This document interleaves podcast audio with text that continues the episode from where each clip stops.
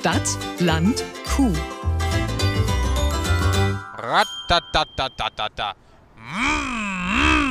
Damit wollte ich eigentlich nur sagen, ich bin wieder unterwegs. Diesmal in die Universitätsstadt Göttingen zu Alina.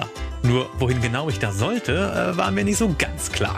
Darum mal anrufen bei Alina. Äh, sag an, wohin sollen wir? Ähm, zum Platz der Göttinger 7. Das ist ja an der Uni direkt. Ähm, das ist so ein großer Platz mit Kopfsteinpflaster. Ja, kein Stress. Stress? Ich hab doch keinen Stress. Ich mache Stress. Zum Beispiel, als ich ganz nebenbei sagte, dass wir übrigens schon aufnehmen. Okay, wie unangenehm ich war's. Hast du gehört? ähm, nee. Timo kam von der Rückbahn, also es wird noch unangenehmer. Oh nein. Oh ja, denn dafür stehe ich mit meinem Namen.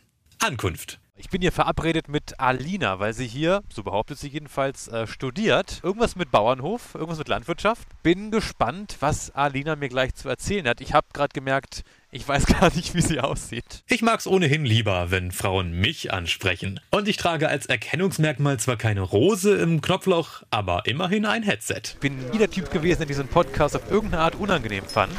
Aber ich bin auch noch nie mit diesem Headset durch so eine Menschenmasse gelaufen und habe Selbstgespräche geführt. Alina, kommen Sie bitte ran, sonst wird's unangenehm.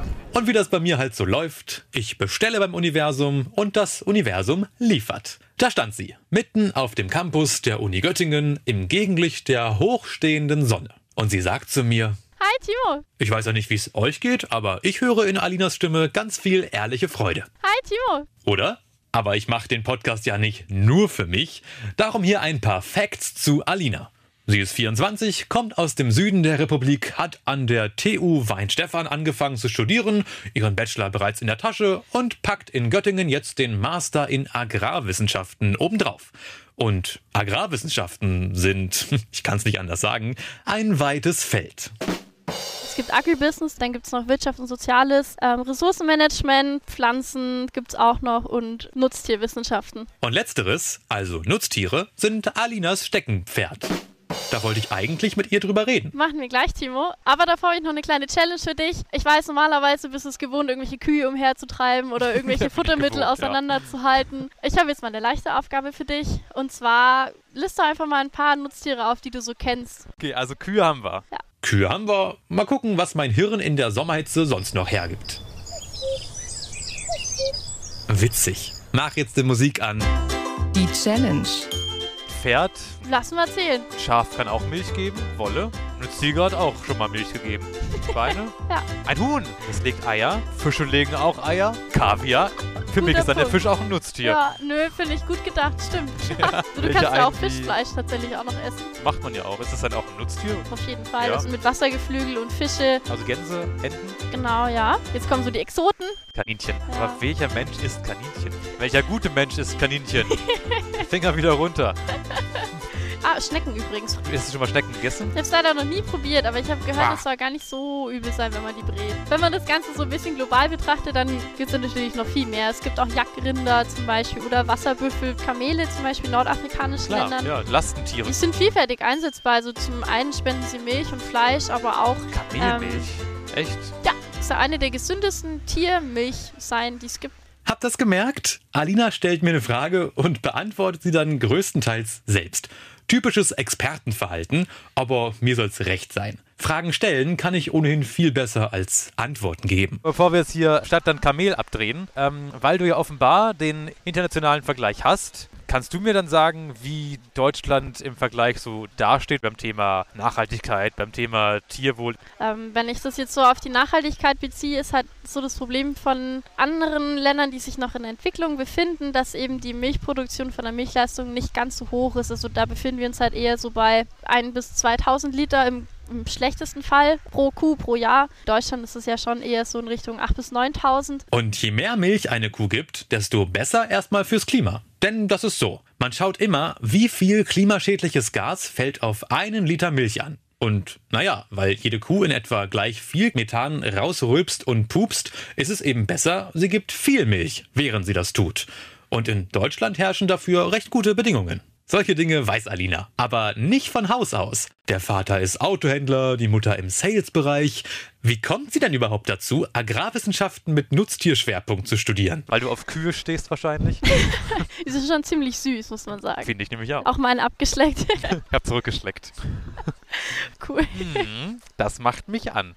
Spaß. Mein Interesse an Kühen ist, wie Alinas, rein akademischer Natur. Ja, wenn man sich mal damit befasst, ist es eigentlich total faszinierend, wie die Wiederkäuer das geschafft haben, Mikroben oder Mikroorganismen in ihrem Pansen dafür zu nutzen, dass sie Gras verdauen können und damit Biomasse, Fleisch, Protein, Skelett und so weiter aufbauen können aus Dingen, die für uns völlig unverdaulich sind. Wir haben leider nicht so eine kleine Biogasanlage in uns, die das erlaubt. Wobei ich manchmal, wenn, ach, da sage ich jetzt nichts zu vielleicht, dass ich auch manchmal Biogas produziere. Guck an, man kann sich doch tatsächlich fremdschämen, während man sich selbst zuhört. Hätte ich nicht gedacht. Aber zurück zu Alina und wie sie auf Landwirtschaft kam. Schon seit meiner Kindheit war ich total tierlieb, habe mich immer gern um die gekümmert, denen geholfen, habe mich dann in meiner Jugend so ein bisschen damit beschäftigt, wo kommen unsere Lebensmittel her. Ich würde Mhm. schon sagen, dass ich Teil von der Generation bin, die so mit Cowspiracy und unser täglich Brot, wie diesen ganzen Dokumentationen groß geworden ist. Cowspiracy? Genau, das ist so ein Film auf Netflix. Kennst du den? Nee, tatsächlich Ich nicht. glaube, der ist relativ bekannt geworden. Okay. Ja, jedenfalls hat mich das total interessiert, wie die Tierproduktion so in Deutschland stattfindet, aber auch global gesehen. Ich habe auch mal überlegt, Tiermedizin zu studieren. Ja. Dachte mir dann aber, irgendwie interessiert mich das große Ganze, was da viel mehr dahinter steckt, auch wie die Tiere gehalten, gefüttert werden, wie das auch mit dem Klimawandel so ein bisschen zusammenhängt, mit Methanemissionen, das ist das ganze Programm quasi. Nach Programm stand mir jetzt auch der Sinn. Und nach einem Ortswechsel. Mir war es ein Anliegen, äh, ein bisschen in den Schatten zu wandern, weil sonst kriege ich sehr schnell einen Sonnenbrand bei meiner sehr hellen Haut. Aber ähm, ich würde gerne, dass du mir vielleicht bei Gelegenheit mal deinen Campus zeigst hier und wir vielleicht mal ein bisschen rumschlürfen hier. Wir schlürften also los. Hier die Bibliothek. Da das große Hörsaalgebäude. Hier der Studentenfuttertisch, die Mensa. Ja gut, kann man gesehen haben, muss man aber nicht. Da seht ihr noch den blauen Turm. Ja, Hier ist ich. das Department für Agrar und rurale. Ent ah, es heißt Dare, aber ich weiß es nicht mehr. Habe ich auch schon wieder vergessen. Das ist ja gar nicht so wichtig. Auf jeden Fall ist hier auch was mit Agrar. ja, das reicht für mich vollkommen Allerdings aus. Büros. Langweilig Büros, wir hassen Büros. Bah. Ist aber schon mehr Büroarbeit, als man denkt, irgendwie so im Ah, ich habe da Agrarbereich. wirklich auch schon von gehört, ehrlich gesagt. Ja. Dass die Landwirte nicht nur fröhlich strahlend im Kuhstall stehen und Mhm. Kühe streicheln, dass die einfach auch viel Technikarbeit haben und EDV und, Und wie viel auch- Dokumentation ja, vor ja. allem. Man muss schon viel gleichzeitig machen als Landwirt. Man ist ja schon manchmal auch halber Tierarzt, wenn man erkennen muss, wie es den Kühen geht. Ja. Äh, man ist aber auch Techniker, Mechaniker, Pflanzenbauexperte, Ja. Öffentlichkeitsarbeit, der Energiesektor wird immer größer, Ja. dass man sich jetzt auch mit Biogasanlagen und so weiter. Ich dachte vorher als Stadtkind, als Laie, der ich ja nun mal bin, man macht halt so ein bisschen Melken und dann wird die Milch verkauft. Aber Ja, nee, es ist viel mehr heutzutage. Ja. Es ist auch echt cool, wie experimentell man als Landwirt sein kann. Tja, und wie wir so übers Gelände fachsimpeln, kriegen wir Gesellschaft. Von Annika, einer Kommilitonin von Alina. Die studiert auch Agrarwissenschaften, auch mit Schwerpunkt Nutztiere. Und nett wie ich nun mal bin, drückte ich ihr direkt ein Mikro in die Hand. hallo Annika. Moin. Diese Annika gibt es nämlich wirklich. Ich habe das nicht mir ausgedacht. Muss ich aber Alina sagen, es gibt etwas, was Annika hat, was du nicht hast. Magst du das einmal selber erzählen, Annika? Also wir haben zu Hause Milchviehbetrieb und haben 120 Alina. Milchkühe. ich habe die Kühe zu Hause, du leider nicht. Hast du da einen komplett anderen Blick auf das Studium? Also ich weiß ja nicht, wie Alina jetzt direkt so da drauf guckt, Zum Glück aber sitzt sie noch neben uns und kann das gleich bestimmt sagen. genau. Tatsächlich regt das Studium auch immer sehr zum Nachdenken an und man überlegt natürlich auch, was kann man immer so verbessern im Stall. Ähm, ich würde gerne den Ball zurückspielen an. Ich habe immer Angst, dass ich euch verwechsel. Annika und Alina. Aber du bist Alina. Ähm, kannst du da was mit anfangen? Also ich glaube, vor allem, wenn man nicht aus der Praxis kommt, muss man so eine ganze Portion Neugierde mitbringen, den Landwirten zuhören und dann kann man aber auch selber ein bisschen sein Wissen mit einbringen, dass man sich da gut ergänzen kann. Weil ich würde behaupten, in der Praxis ist man vielleicht sehr auf sein Hof fokussiert. Das ist ja auch vollkommen normal, dass man gar nicht immer so die Zeit hat. Ja, auf jeden Fall. Du hast ja auch wirklich mit Lebewesen zu tun und um die musst du dich ja auch kümmern. Und wenn es den Tieren nicht gut geht, dann ist die Leistung halt auch schlecht und der Gewinn am Ende ja, auch. Und die Kühe leben nach 17 Uhr noch weiter. Ne? Ja, genau. Ich denke gerade an meine Hofreisen zurück und ich bin dann der, der emotional da rangeht und sagt, oh, die müssen doch hier schön haben, die Kühe müssen sich wohlfühlen. Ist das auch Thema bei euch im Studium, Thema Tierhaltung? Ja, also im Bachelor gibt es auf jeden Fall äh, Nutztierwissenschaften 2 und da ist auch ein Teil Nutztierhaltung. Und äh, dadurch weiß man halt auch selber, wie der Stall dann nochmal aufgebaut ist. Man lernt, dass der möglichst kühl ist oder auch, wie man die Ventilatoren aufbaut oder dass man noch eine Kuhdusche mit dazu baut. Der Kuhdusche? Kuhdusche, das ist im Prinzip ein Ventilator. Und dann ist da eine Wasserdüse dran und dann wird das Wasser vernebelt und der Ventilator verteilt das dann und dadurch wird die Luft halt abgekühlt. Ich würde so gerne mal selbst unter eine Kuhdusche gehen. Ja, du kannst natürlich gerne vorbeikommen. Wieder selbst eingeladen, super. Ich habe schon an verschiedenen Stellen mit Landwirten auch gesprochen über Kritik, die dann auch an die rangeführt wird, mit Kommentaren unter Videos etc.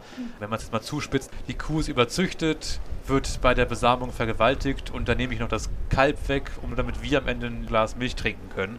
Ähm, habt ihr damit schon im Studium was zu tun oder ist das für euch kein Thema? Willst du zuerst oder soll ich zuerst an? Du kannst ruhig zuerst. Okay. ähm, also in meinem Bekanntenkreis wurde ich interessanterweise noch nie darauf angesprochen in so einem krassen Maße. Was, was schon ab und zu auftritt, ist die Frage, okay, ist es nicht ein bisschen komisch, dass wir Milch konsumieren?